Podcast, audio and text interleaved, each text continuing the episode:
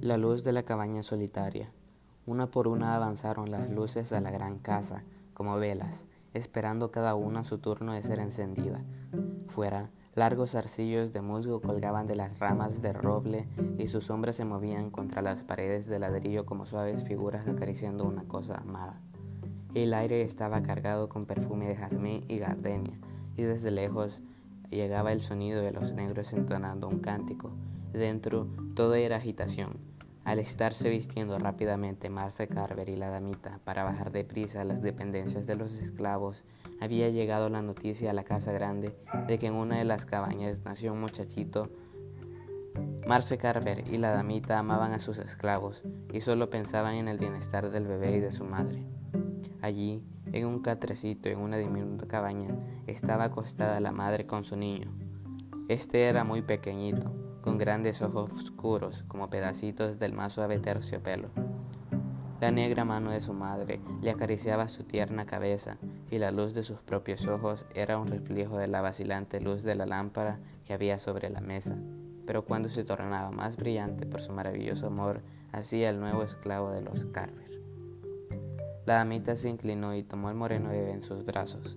Ella amaba las pequeñas cosas insignificantes. Este niño era hermoso, es diferente de todos los demás niños de estas habitaciones, pensó la damita. No puedo exactamente decir qué es lo que lo hace verse así, pero es algo sumamente maravilloso. La madre del bebé parecía captar lo que pensaba la damita. Sí, señorita, él es diferente de los otros chiquillos.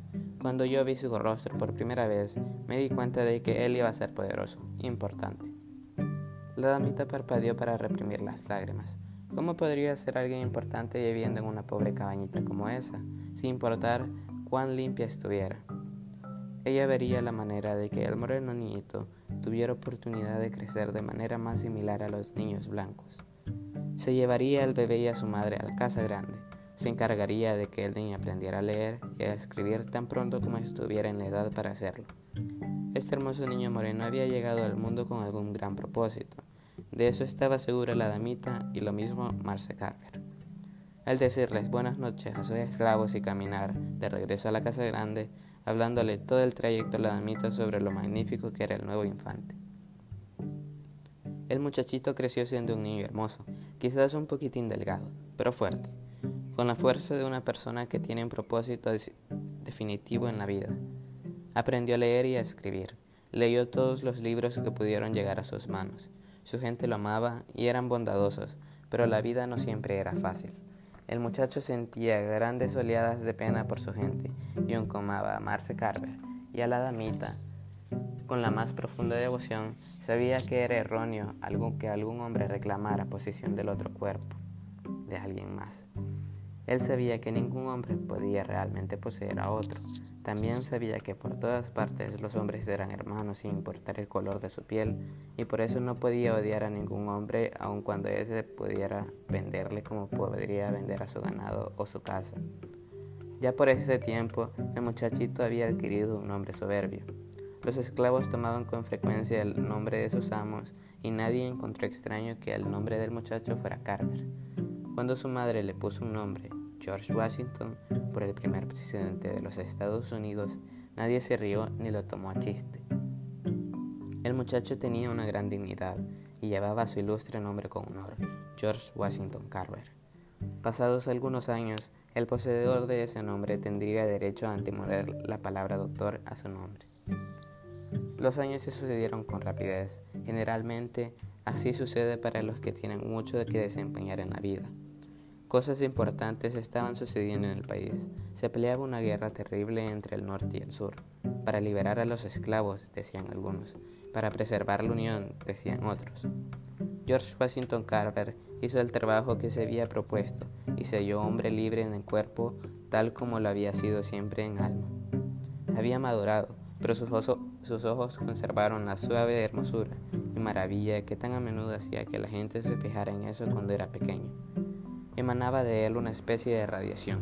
Brillaba en su sonrisa, en la suave expresión de sus ojos, en una actitud cálida y amigable, en su devoción al deber, en su ardiente deseo de conocimientos y en su determinación de utilizarlos en sus semejantes, blancos o negros, tostados o amarillos.